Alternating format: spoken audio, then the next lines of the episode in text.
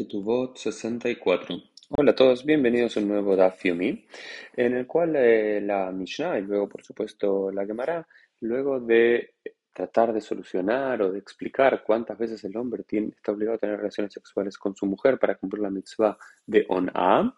eh, hay otras dos mitzvot bíblicas que el hombre tiene que cumplir a su mujer, es proveerle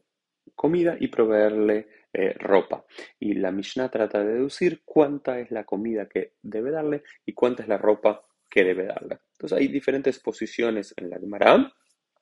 pero en la Alajá lo que queda es la idea de cuánta comida debe el hombre proveerle a su mujer. Tiene que darle, tiene que darle por lo menos dos, dos pedazos de pan, ya sea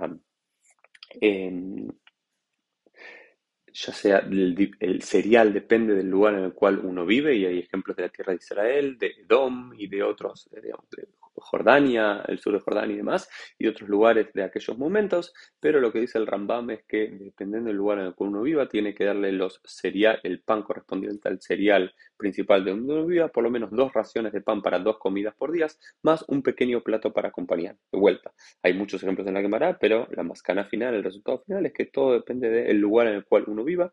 lo que tiene que darle de comer a su mujer es por lo menos dos pedazos de pan, que era la comida fundamental de aquel eh, momento, siempre acompañado de otra pequeña porción de comida. Y después también se habla de que hay que darle legumbres, que hay que darle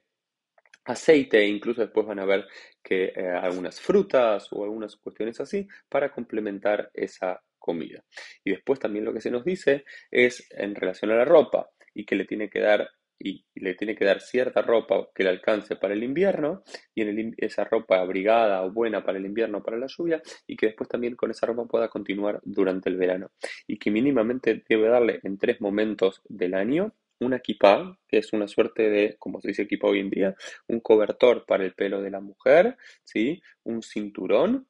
sandalias. Eso se lo tiene que dar por lo menos tres veces al año durante las tres festividades, porque al parecer se utilizaban para las largas caminatas, los momentos, entonces tiene que darle durante esos tres momentos del año para que ella también se alegre con ropa nueva en estos tres momentos del año. Eh, y después también nos sigue diciendo la propia Gemara, noten la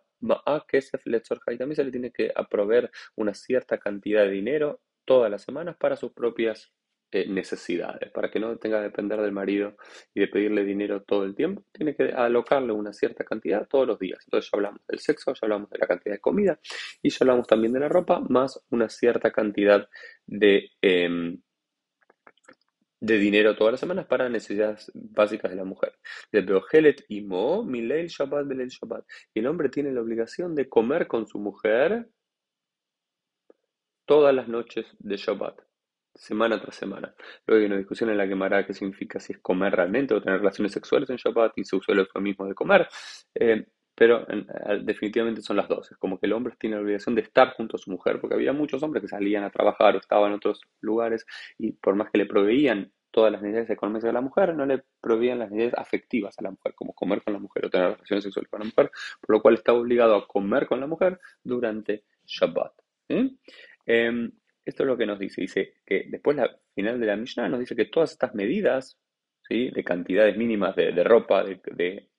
de, comida y demás, dice, Bemed de Marim Burim, ¿de qué estamos hablando? Beanien Israel, los más pobres del pueblo de Israel, Abal Mehubad, pero los más, la gente que tiene dinero, a Kol todo de acuerdo a el dinero que el hombre pueda